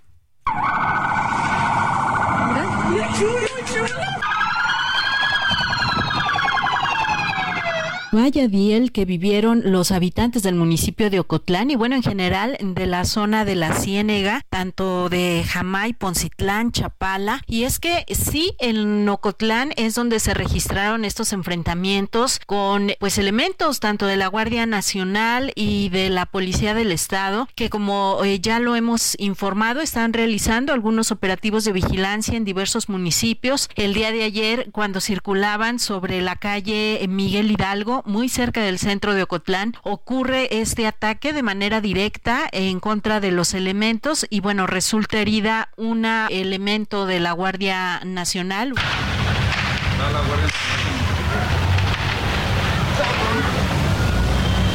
Este enfrentamiento se comenzó a dar pues difusión a través de las redes sociales. Al menos hubo cuatro puntos en donde incendiaron también vehículos, aunque pues el día de hoy de manera oficial el coordinador de seguridad Ricardo Sánchez Berumen decía que tan solo había sido el incendio en una cabina de un tráiler, que este fue atravesado precisamente en eh, la salida hacia Tequiza. Compartirles el día de ayer, se suspendieron todas las actividades por la tarde, por el turno vespertino, tanto en educación básica, pero también media superior y superior. La Universidad de Guadalajara suspendió sus actividades en el Centro Universitario de la Ciénega, así como en nueve preparatorias regionales. El día de hoy por la mañana, pues mencionan que ya eh, está restablecido de hecho, desde ayer por la tarde se eh, informó que ya estaba restablecido el orden, aunque también por parte del Ayuntamiento de Ocotlán hubo un comunicado en el cual le pedían a la población resguardarse en sus hogares. Esa es la información, Salvador. Por supuesto, seguimos atentos de esta y otras noticias. Muy buen día para todos. Muchas gracias, Mayeli Mariscal. Mire, mire lo que pasa con estas cosas, porque oficialmente, nos decía Mayeli Mariscal, el saldo que ha dado la Fiscalía de Justicia de Jalisco es de un y la propia Guardia Nacional hablan de un civil muerto y un agente de la Guardia Nacional herida. Yo tengo videos y fotografías que mandó gente de ahí de Ocotlán, tomadas por ellos en, la refriega que hubo ayer, en donde aparecen, hay fotografías donde aparecen cuatro o cinco cadáveres apilados. O sea, Yo no sé si las autoridades les dé por hacer esto de maquillar cifras de muertes, ¿no? También se ha especulado que en Acapulco el gobierno de López Obrador ha ocultado la cifra real de muertos. Hay estos testimonios de dueños de funerarias que dicen haber recibido hasta 300 cuerpos en estos días de, la tragedia de Otis y lo han desmentido, lo desmintieron el miércoles en la eh, conferencia mañanera del presidente la verdad es que en México sí, sí existe esa práctica de manipular cifras para tratar de minimizar hechos y yo creo que en este caso, eh, pues quien haya dado esta cifra de un oficial muerto y un civil está mintiendo sobre lo que pasó en Ocotlán. Fue mucho más grave de lo que está reconociendo la autoridad. Oiga, y hablando de Guerrero y de Acapulco, eh, pues siguen sumándose empresas en medio de estas labores para tratar de hacer frente a la devastación que dejó el paso del huracán Otis. Una cementera, por ejemplo, anunció que va a impartir cursos para que la población interesada pueda aprender a evaluar los daños que sufrieron sus viviendas e incluso poder autoconstruir su propia vivienda. Ricardo Romero nos cuenta. Están postes caídos por todos lados, está la basura acumulada, está la emergencia sanitaria, está la mortandad y los niños no pueden regresar a clase. En Guerrero continúan los trabajos para ayudar a las personas damnificadas luego del paso del huracán Otis. A casi tres semanas del impacto del fenómeno, una empresa cementera mexicana se sumó a las acciones para reconstruir el puerto de Acapulco, a través de la instalación de una escuela que impartirá cursos de albañilería básica, los cuales estarán dirigidos por un grupo de profesionales integrado por arquitectos, maestros albañiles y expertos en seguridad industrial. Los cursos serán gratuitos y quienes participen podrán aprender desde cómo evaluar el daño estructural de sus viviendas hasta la edificación completa de una casa de dos habitaciones. Por su parte, la Secretaría de Gestión Integral de Riesgos y Protección Civil informó a través de un boletín que mantendrá habilitados siete refugios temporales en la zona de Acapulco y tres más en Coyuca de Benítez, esto con el fin de brindar apoyo a las personas afectadas. A pesar de estas acciones, pobladores continúan denunciando la falta de ayuda en sus localidades. La colonia Vista Hermosa Las Flores lo tienen abandonado. El comisario de Tres Palos dice nada, no tenemos nada. Así la situación que se vive en Acapulco a 20 días del paso de Otis. Para la una con Salvador García Soto, Ricardo Romero.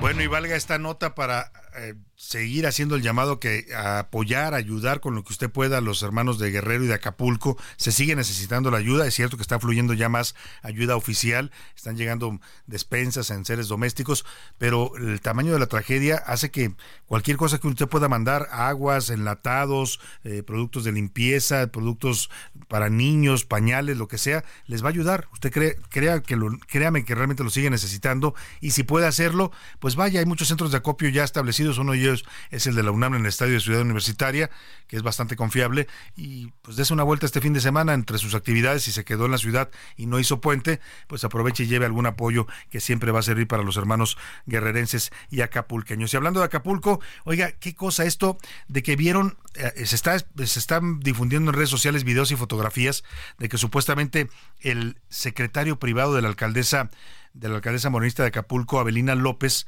el señor se llama Ángel Vargas, habría participado en los saqueos. Hay un video donde dicen identificarlo, eh, saliendo de una juguetería robándose un carro eléctrico para niños y una bolsa negra con más productos. El secretario de la alcaldesa. Bueno, pues uno puede entender de qué tamaño es el problema, ya no solo eh, físico, material y la devastación que han sufrido los hermanos acapulqueños, sino también pues la degradación en la que se está incurriendo en este lugar ante la tragedia. Vamos a, estar pendientes del tema de Acapulco, pero vamos a retomar este asunto del lenguaje inclusivo. Hay muchas reacciones de nuestro público a esta plática que tuvimos hace un momento con eh, Paulina Chavira, que es periodista y asesora lingüística. Y ahora hago contacto y le agradezco mucho que nos tome esta llamada a René Franco. Él es periodista especializado en cultura y entretenimiento, conductor de televisión también. Y hoy es noticia porque aparece en algunas notas de prensa y con en un comentario también en redes sociales sobre eh, su oposición al uso del lenguaje inclusivo. ¿Cómo estás, querido René? Un gusto escuchar escucharte y saludarte. Hola, Salvador. Ni siquiera sabía que era yo nota. estás, estás en una nota del Universal, por eso lo comenté. Dice textual, te voy a, te voy a leer el encabezado. René Franco se lanza contra escritor por uso del lenguaje inclusivo. Así no dan ganas de platicar. Se refieren a una plática que tuviste creo que con el Mastuerzo. No, creo que era con un Adrián Chávez. Con Adrián Chávez, un escritor, tienes toda la razón. fue, sí, es un escritor. Y la verdad es que él mismo como que dijo, ya, hasta aquí dejo la plática. A ver, platícanos, René, ¿cuál es tu postura sobre este tema que es, es, un debate abierto en estos momentos en el país? Pues, ¿cuál es la pregunta, Salvador? La pregunta es esa. ¿Por qué, por, qué, ¿Por qué te estás en contra del lenguaje inclusivo, del uso del lenguaje inclusivo? Yo no estoy en contra del uso del lenguaje como lo quieran usar. O sea, yo creo que la gente puede, si quiere, puede hablar en, en dialecto, si, se, si, si lo desea. Claro. Yo no tengo nada en contra de que la gente hable como le guste. Lo que sí tengo en contra es que la gente me quiera imponer a mí a hablar como ellos quieren que yo hable. Uh -huh. O sea, lo tuyo y es eso un... es lo que claro. está... No, no, no, simplemente es esto. Mira, yo he visto que el gobierno canadiense, incluso en los manuales de los gobiernos de México, han tratado de cambiar todo para no ofender a nadie, ¿no? Sí, para sí. decir las personas y esta cosa de las personas gestantes y todo eso. Yo creo que está muy bien que lo hagan, pero yo no tengo por qué usarlo. Y ese es el lío, ese es el problema. Claro. El problema, creo yo, es esta obligación de que yo me tenga que referir a una persona como esa persona quiere que me refiera. Porque eso es totalmente aleatorio y va cambiando de acuerdo un poco al gusto, ¿sabes? Pero no de acuerdo a la lógica. Yo creo que el español es un idioma muy rico que incluye femeninos y masculinos inclusivos. Por ejemplo, las personas. Mm, Si yo digo las personas, pues a mí me están poniendo un, me están generalizando como femenino. O sea, yo en ese sentido tengo un género femenino como tengo un género masculino en el, lengua- en el lenguaje. Y entonces yo no tendría ningún problema con que se refirieran buenas noches a todas, Ujú, así como se refieren a buenas noches a todos. Yo No tengo problema, esos los usos del lenguaje son, son variados. Pero que se me obligue a mí a hablar de cierta manera, y que si no lo hago, entonces yo tenga que ser categorizado o estigmatizado como alguien que maneja un discurso de odio. O En discriminatorio, eso, ¿no? que- en eso es en lo que no estoy de acuerdo. O sea- yo lo que creo es que no por no usar una forma de referirme a una persona, no estoy generando ningún discurso de odio, porque esa es la teoría, que detrás del decir yo no tengo el deseo de utilizar el lenguaje de esa manera, se esconda un discurso de odio, porque eso es falso. Es como decir, todo aquel que no usa el lenguaje como lo proponemos, pertenece a un discurso de odio. René no usa el lenguaje como lo proponemos, René maneja un discurso de odio. Eso es un sofisma. Claro. Lo usaban los sofistas. Es un es una es una- es un error lógico que parte de una base absolutista equivocada, que es el que no lo haga, entonces es esto. Ujú. Esto- Y eso no tiene mucha discusión porque pertenece a una lógica que viene desde tiempos de los griegos. Luego también noto yo, o antes, ¿eh? noto también una tendencia a decir el sistema de reconocimiento binario de las personas, o sea, hombre, mujer, femenino, masculino, se nos fue impuesto desde la colonia. Yo digo, a ver, espérame, desde la, la- la- desde cuál colonia eso eso eso viene, Eso viene cuando, desde- cuando se cobró conciencia Así, de la cuando el ser civilización. humano cobró conciencia, dijo, ah, mira, esto es así, esto es así. Y el, y el sistema binario, como lo llaman, no lo creó el ser humano, ni tampoco la convención, acaso lo creó una naturaleza. Entonces, hay muchas contradicciones en ello y sobre todo no hay un papel sobre el cual trabajar en conjunto. Yo sí considero que los usos del lenguaje son tienen que ser buenos, tienen que ser este, adecuados y tienen que incluir a todas las personas. Y yo creo que así como está manejado, no solamente no incluye a todas las personas, sino que genera más división y genera pues, una sensación de que es correcto estigmatizar personas porque no hacen lo que tú deseas. O sea, tú estás más Eso en contra. Sí, me, me queda clarísimo. Tu punto es no me obliguen o no me, ten- no me, no me quieran obligar a utilizar este lenguaje ni, te- ni que te etiqueten por eso. Mira, a mí se me califica como un provocador. Porque yo... Y lo eres, y lo eres, querido René. No, espera, yo de repente digo, a ver, sobre tu misma lógica, por ejemplo, ¿no? Yo no quiero que me llames hombre Yo no, yo no, me niego a que me llames hombre cis. Y me lo tienes que respetar de acuerdo a tu lógica. claro. Porque de acuerdo a tu lógica yo tengo el derecho de no ser llamado de esa manera. O si no, estás cometiendo un discurso de... No, no, no, no. no.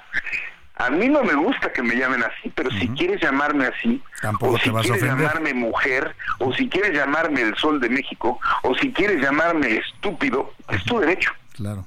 Pero no me impongas a mí Claro. Que yo eh, responda y, y después de eso me estigmatices diciéndome que sobre mí pelden crímenes que no son tal cual. Lo he leído, lo he leído de activistas del, Sí, sí, sí, que te acusan de del- del intolerante. lenguaje, que te acusan de asesino, pues, por no usar los pronombres. Y como ah, los gobiernos, como las este, personas se asustan con esto, pues entonces se genera una verdadera confusión, más que otra cosa. Pues Sin duda alguna. No es muy difícil entenderlo. No, no es difícil para nada, René. Te agradezco mucho, René, el punto de vista. Tengo que cortar porque se me va a cortar la guillotina, pero te agradezco mucho que nos des este punto de vista. Ándele, pues. Muy respetable. Abrazo, gracias. Gracias. René Franco, periodista, conductor de televisión. Y bueno, pues él no está a favor de la imposición de este lenguaje. No tanto le molesta que otros lo usen, sino que lo obliguen a usarlo. Vamos a una pausa y volvemos. No le cambies. Estás en A la Una con Salvador García Soto. Información útil y análisis puntual. En un momento regresamos. Ya estamos de vuelta en A la Una con Salvador García Soto. Tu compañía diaria al mediodía. Aprovecha un mes lleno de ofertas exclusivas y experiencias únicas con Ford Territory. Estrénala a 24 meses con tasa de 9.99% y seguro sin costo. Visita a tu distribuidor Ford más cercano. Consulta términos y condiciones en Ford.mx, vigencia del 1 al 30 de noviembre de 2023. Hey Jude, don't be afraid. Sir Paul McCartney figura en el libro de los récords Guinness como el músico y compositor más exitoso en la historia de la música popular. El ex Beatle cuenta con al menos 60 discos de oro y ha vendido más de 100 millones de sencillos tan solo en el Reino Unido.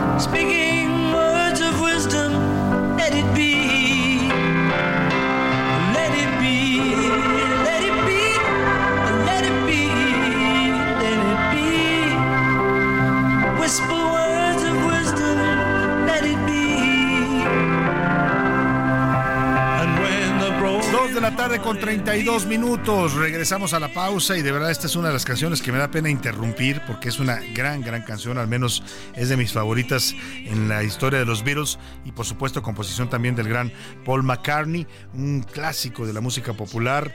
Bueno, ha sido interpretado, versionado por numerosos artistas a lo largo de los años. Eh, habla sobre la importancia de dejar ir y dejar que las cosas sigan su curso en la vida, dejar que cada quien sea lo que quiera hacer, no forzar a nadie, no obligar a nadie. Eso tiene que ver un poco con lo que hablábamos ahora del lenguaje inclusivo, ¿no? Interesante la polémica y el debate, pero al final se trata de un tema de pues personas que quieren ser denominadas así. No, lo que sí estoy de acuerdo con René Franco en la plática que teníamos es pues que tampoco lo pueden obligar a usted a usarlo, ¿no? Si, si ellos lo quieren usar y eh, para referirse a ellos está bien, pero tampoco es imponer una agenda y decir, tienes que decirme así, ella o él, o, porque es complicado, ¿no? O sea, tenemos una formación lingüística que cuesta trabajo a veces adaptar las palabras, y quien lo haga y desea hacerlo, qué bueno que lo hagan. Yo estoy totalmente a favor, se lo digo, de que eh, a través de este lenguaje haya personas que se sientan reconocidas y valoradas pues no en sus derechos y en su identidad eso me, me parece totalmente claro lo que sí pues es que juzgar a alguien porque no lo usa o no lo quiere utilizar porque no eh, no le gusta ese tipo de lenguaje pues eh, también es eh, estigmatizar y etiquetar, ¿no? Tampoco se puede atacar a la gente porque decida no utilizar este tipo de formas. En todo caso, como dijo el gran Paul McCartney, lo dijo sabiamente, let it be. Seguimos con más para usted aquí en la 1.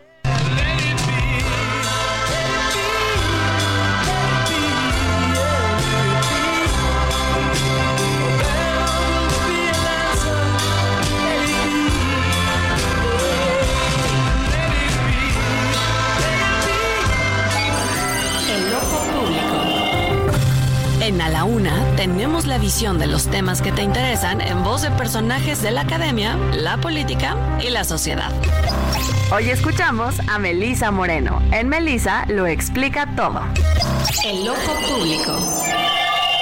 Salvador, buenas tardes. En su quinta edición del Festival de Cine de Barrio, el FESIVA 2023, llega a barrios que históricamente han resistido. A partir del 21 hasta el 26 de noviembre, hará un recorrido proyectando películas en los barrios de Tepito, La Merced y Peralvillo. La selección oficial de la quinta edición del FESIVA se integra por 34 filmes que se van a proyectar de manera presencial en los barrios que serán sede y en televisión abierta a través de Capital 21, Canal 22, Señal Internacional y nuestro Cine MX. Además de Canal 14 y el streaming en plataforma de Filmin Latino. Somos Barrio, la selección oficial del festival, recibió 257 filmes y se eligieron 34 para proyectarse durante el festival de manera presencial. La programación de la quinta edición se integra por seis programas de cortometrajes y un programa de cuatro largometrajes, que son Permanecer en la Merced, Manrique, Cuyi y Macuyi, los hijos del jaguar, Mi vida es un albur, El digno retorno y Biopsia. En Festival quieren dejar de hablar de competencia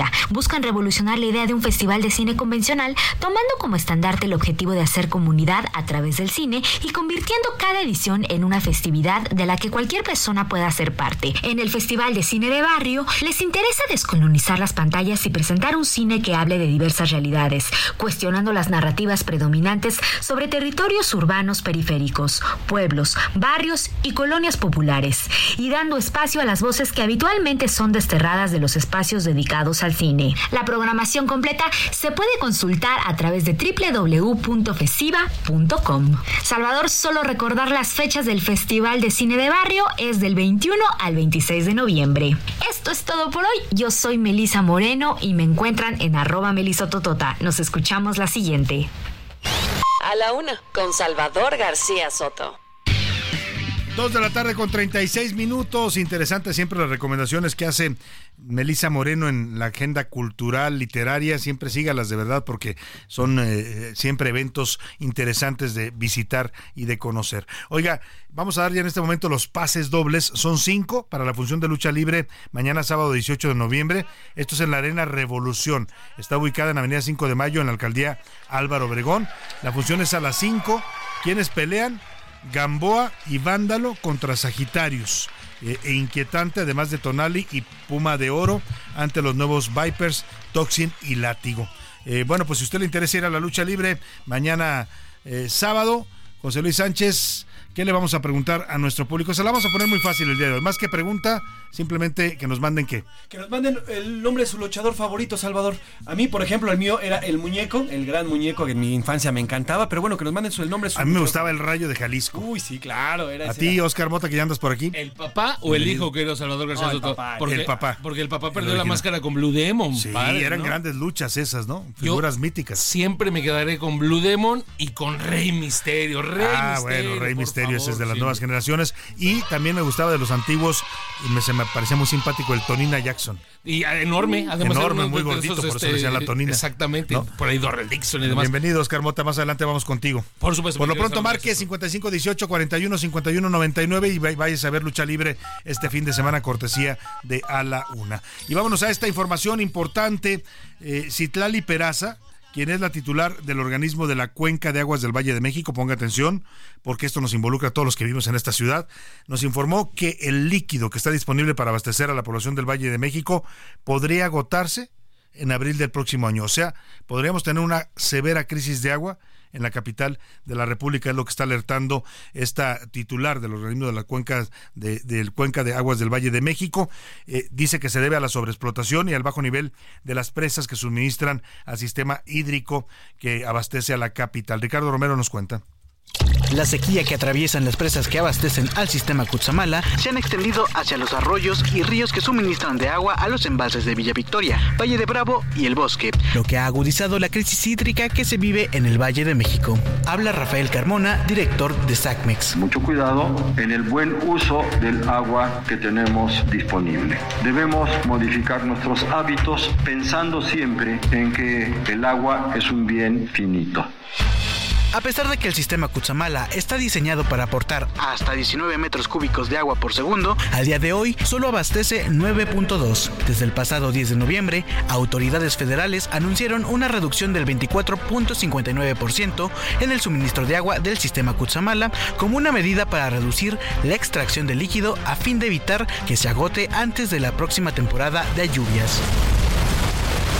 Por su parte, el jefe de gobierno de la Ciudad de México, Martí Batres, informó que debido a la reducción en el suministro de agua, se implementarán diversas acciones para hacer frente a la falta de líquido. Entre las medidas de largo plazo, pues están la rehabilitación de los pozos, las obras que se realizan también dentro de los planes a largo plazo, pues está el sistema de captación de agua de lluvia en las escuelas primarias y secundarias de la Ciudad de México, pero en lo inmediato tenemos que tomar varias medidas y una de esas medidas es un cambio en el patrón de consumo de agua, de tal forma que ayudemos a tener menos problemas durante esta temporada. Asimismo, y de acuerdo con la titular del organismo de cuencas Aguas del Valle de México, Citlali Peraza, el agua disponible que abastece a una cuarta parte de la población del Valle de México podría agotarse en abril del próximo año de continuar con las extracciones de 12 metros cúbicos por segundo. Así la crisis que atraviesa el Valle de México por la falta de agua. Para la una con Salvador García Soto, Ricardo Romero. Pues ahí está la información. Prevéngase, empiece a usar conscientemente el agua. Pues mire, incluso le recomendaría si no tiene cisterna y tiene un espacio para construirla, hágala, porque lo que se viene, y lo está diciendo claramente el jefe de gobierno Martí Batres, son un cambio de hábitos en el consumo del agua en la Ciudad de México. Lo que estamos a punto de, de, de hacer los capitalinos es acabarnos nuestros mantos freáticos. ¿Por qué? Porque les estamos sacando constantemente agua y no, no se les repone la misma cantidad porque llueve menos, porque se desperdicia el agua de lluvia en esta ciudad, por lo que usted quiera. Pero lo que están anunciando es que para el próximo mes, estiaje, estamos hablando que el estiaje empieza por ahí del mes de abril, a partir de abril y hasta junio, julio, pues podríamos tener incluso tandeos de agua en la Ciudad de México. ¿eh? De ese tamaño puede ser el asunto. Y ya también el Estado de México ya brincó Pedro Moctezuma, que es el secretario de Aguas del Estado de México, crearon una secretaría especial para este tema en el gobierno de Delfina Gómez, eh, pues ya declaró también que el Estado de México está buscando replantear el convenio para traer el agua del Cutzamala a la Ciudad de México. Están pidiendo que se replantee el agua que abastece el Cutzamala porque se está dejando sin agua a las comunidades mexiquenses. Entonces, aguas, porque esto se viene bastante, ahora sí que literalmente aguas, aplica la expresión, porque se viene un problema de agua aquí en la capital de la República. Hay que ser conscientes de esto y hay que empezar a usar mucho más eh, conscientemente y responsablemente el agua que tenemos, antes de que tengamos que sufrir lo que ya sufren en algunas ciudades como Monterrey u otras ciudades de la República, aquí mismo en la zona de Iztapalapa, en donde el agua es un valor bastante escaso. Oiga, y también este fin de semana de puente, pues afortunadamente llegarán algunas lluvias, pero también un frente frío que viene del norte de la República, bajarán las temperaturas, así es que sáquese la chamarrita, el abrigo, porque va a empezar a sentirse frío en este fin de semana precisamente de puente. Iván Márquez nos cuenta. Salvador, buenas tardes. El puente por el 20 de noviembre marcará un descenso de temperaturas, principalmente en el norte del país, provocado por los frentes fríos 10 y 11, según el pronóstico del Meteorológico Nacional. Para este viernes habrá temperaturas mínimas de menos 5 a 0 grados en sierras de Baja California, Chihuahua y Durango, San Luis Potosí, Zacatecas, Guanajuato, Querétaro, Veracruz y Oaxaca. Mientras que temperaturas mínimas de 0 a 5 grados en sierras de Sonora, Michoacán, Estado de México, Tlaxcala, Puebla, Hidalgo, Veracruz y Oaxaca. Además, habrá lluvias fuertes en Baja California y Baja California Sur, Oaxaca y Chiapas. Chubascos en Sonora, Guerrero y lluvias aisladas en Chihuahua, Colima, Michoacán, Veracruz, Tabasco, Campeche, Yucatán y Quintana Roo. Para este sábado habrá interacciones con la corriente en chorro subtropical, lo que provocará una racha de fuertes vientos, lluvias y chubascos. Para el domingo se fortalecerá sobre el noroeste, norte y noreste del territorio mexicano. Se espera formación de torbellinos y tornados en Chihuahua, Coahuila y Nuevo León. Que el lunes habrá intervalos de chubascos en Guerrero y Oaxaca. Lluvias aisladas en Nayarit, Jalisco, Colima. Habrá rachas de viento de 60 a 80 kilómetros en el Golfo de California y temperaturas mínimas de menos 10 a 0 grados en zonas como Baja California, Chihuahua, Durango, Sonora y Zacatecas. Salvador, pues hay que ponerse la chamarra porque el frío ya empezó. Los deportes en A la Una con Oscar Mota. Señor Mota, ¿cómo está usted? Bienvenido. Mi querido Salvador García Soto, amigas y amigos, hoy un gran día para ganar eh, temas futboleros este viernes, o sea, hoy a las 8 de la noche. Honduras contra México, dos partidos. Primero será este viernes, el próximo será el martes, buscando la calificación, la clasificación a la Copa América 2024, Copa América que se va a disputar en Estados Unidos, pero evidentemente donde nos daremos de topes con los grandotes, ¿no? Con, con Brasil, con Argentina, que se están aventando, querido Salvador, una eh, eliminatoria verdaderamente sensacional. A ver, primero con el Honduras-México, ¿qué podemos esperar? Bueno, primero se espera el debut de Julián Quiñones, eh, naturalizado mexicano. Ya quitémonos obviamente este, eh, ah, que es natural, es mexicano, punto y demás, que sume en la cancha. Eso se, eh, va a ser lo importante. Considero que no va a iniciar. Al debate ahorita está de que si deberían de ponerlo en el ataque. Yo creo que el, ataque inicial tiene que ser con Antuna, Chucky Lozano y por supuesto eh, Chaquito Jiménez. Y ya poder ver en un segundo tiempo lo que pueda aportar Julián Quiñones. Vamos a escuchar las palabras de Reinaldo Rueda porque me imagino, eh, querido Salvador, que tú y los amigos y amigas que nos están escuchando se acordarán que hace 20, 25 años hablar de un México-Honduras en Honduras. Uf. Uh, sí, era, Era como, de- ir al infierno para los Exacto, mexicanos. ¿no? claro, no, vámonos con armadura y todo Como eso. ir casi al Coliseo Romano. Justamente, y de eso habla ahora Reinaldo Rueda, entrenador de Honduras, de cómo está la actualidad de esta rivalidad. Escuchemos. Muchísimo el respeto que hay, la admiración por esa cultura mexicana, por la liga mexicana, por todo lo que ha sido siempre el desarrollo del fútbol mexicano y, y las confrontaciones que se han sucedido, ¿no? En- yo creo que nunca ha existido odio. En el fútbol no puede haber odios. Sin rivales no hay competencia y sin competencia uno no crece. Ahí están las palabras. Sensato, qué bueno.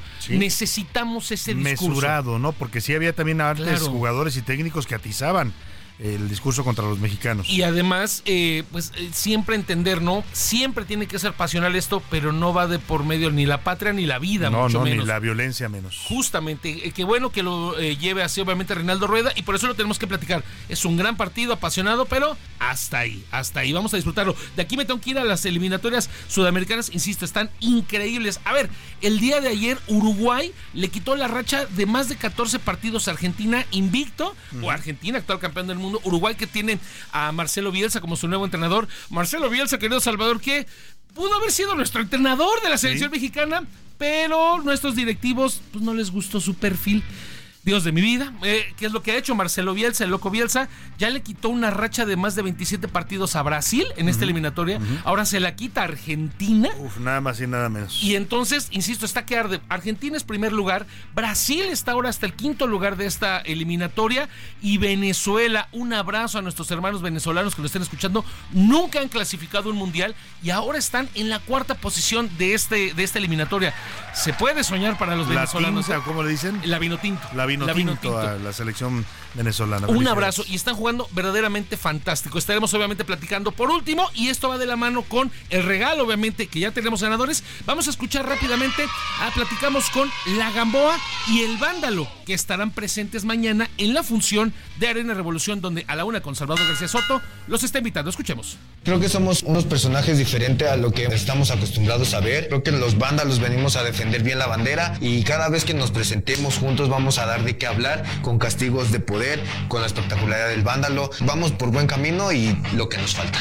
Pues que no son las típicas máscaras que ustedes pueden ver. Esto es cierto. No es una máscara, pero más sin embargo aquí nosotros no desconocemos la lucha, no sabemos defender, tenemos lo de nosotros y pues van a poderlo ver. Queremos que siga resaltando de nosotros el barrio. Ahí está, recordar rápidamente en Arena Revolución, que está en Avenida 5 de Mayo, número 62, Colonia Merced Gómez, Álvaro Obregón, Ciudad de México, a las 5 de la tarde. Gracias a los amigos que nos están invitando. Y ya tenemos ganadores, querido Salvador. Con esto me despido. Eh, contestaron rápidamente.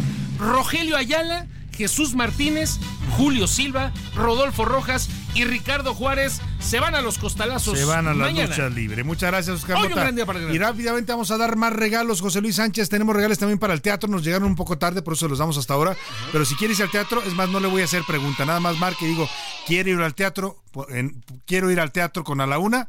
Mande su nombre completo, eso sí, para identificarlo. Y se va a ver qué obra, José Luis. Vamos para el amor sin barreras, West Side Story. es una, es una gran ¿eh? obra. Gran obra de teatro musical. Que se presenta en el Leonard Bernstein, nada más el autor. Nada más y nada menos en el Teatro Centenario Coyoacán. Este sábado a las 5 de la tarde tenemos cinco pases dobles para esta gran obra. Sábado 18 de, novri- de noviembre, 5 de la tarde, cinco pases dobles. Lo tienen que recoger directamente en el teatro, pero, eh, pero márquenos al 55 18 41 51 99. Marque ya y diga, quiero ir al teatro con a la una, su nombre completo y se va a ver esta obra de teatro West Side Story o Amor sin barreras. Recientemente hubo una versión nueva fílmica, además del clásico de hace ya 30, 40 años. Esta fue dirigida por el señor Steven Spielberg. Muy buena también versión de West Side Story. Es una de mis obras de teatro musical favoritas. Así es que empiece a marcar 55 18 41 51 99 y váyase a ver el teatro cortesía de A la Una. Vamos rápidamente hasta Madrid, España, porque le decía, eh, tomó protesta hoy el señor eh, Pedro Sánchez en su tercera reelección como presidente de España. Lo hizo a partir de alianzas que logró con algunos partidos en el eh, Congreso español, marcadamente con partidos separatistas vascos, y esto ha desatado una ola de protestas en toda España, ¿eh? en varias ciudades, Barcelona, Valencia, en eh, pues en, Andalucía, en Madrid. Bueno, hoy en la toma de protesta vamos con Patricia Alvarado, nuestra corresponsal, porque también hubo protestas ante el ascenso ya de a su tercer cargo, a su tercera presidencia de Pedro Sánchez. Patricia, te saludo con gusto allá en Madrid, España. Muy buenas tardes acá. Buenas noches para ti. Muy buenas tardes, Salvador. En una ceremonia celebrada en el Palacio de la Zarzuela en Madrid, el presidente Pedro Sánchez prometió su cargo ante el rey Felipe VI, jefe del Estado español. El acto contó con la asistencia de autoridades del ámbito de la justicia, del Congreso y el Senado. Una vez que se dio lectura al Real Decreto que nombra al presidente de gobierno, Pedro Sánchez hizo su juramento.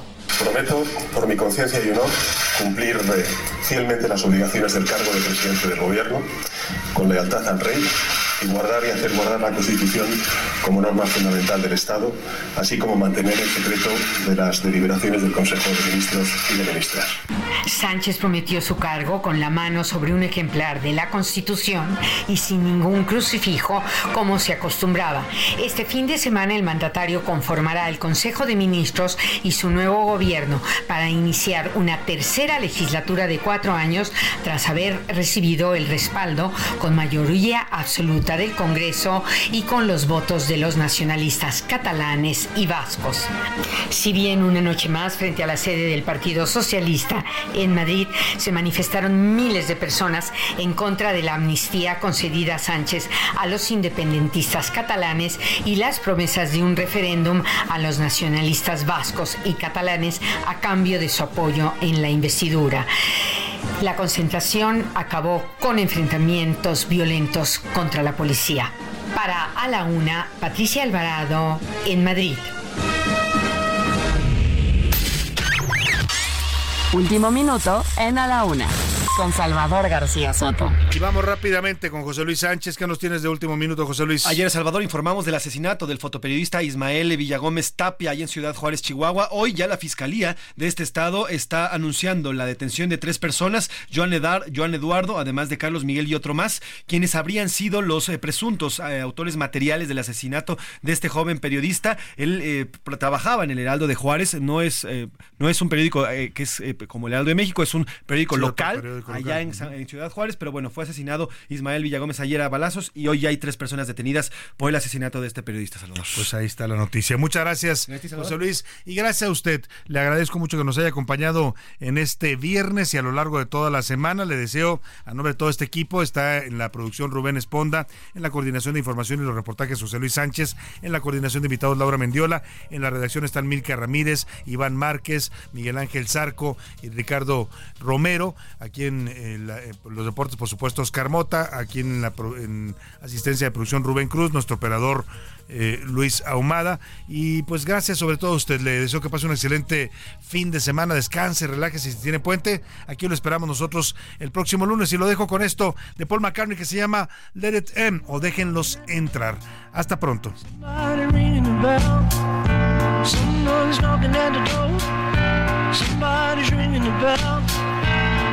Do me a favor, open the door and let a man. Ooh, yeah. Someone's knocking at the door. Somebody's ringing the bell. Someone's knocking at the door. Somebody's ringing the bell. Por hoy termina a la una con Salvador García Soto.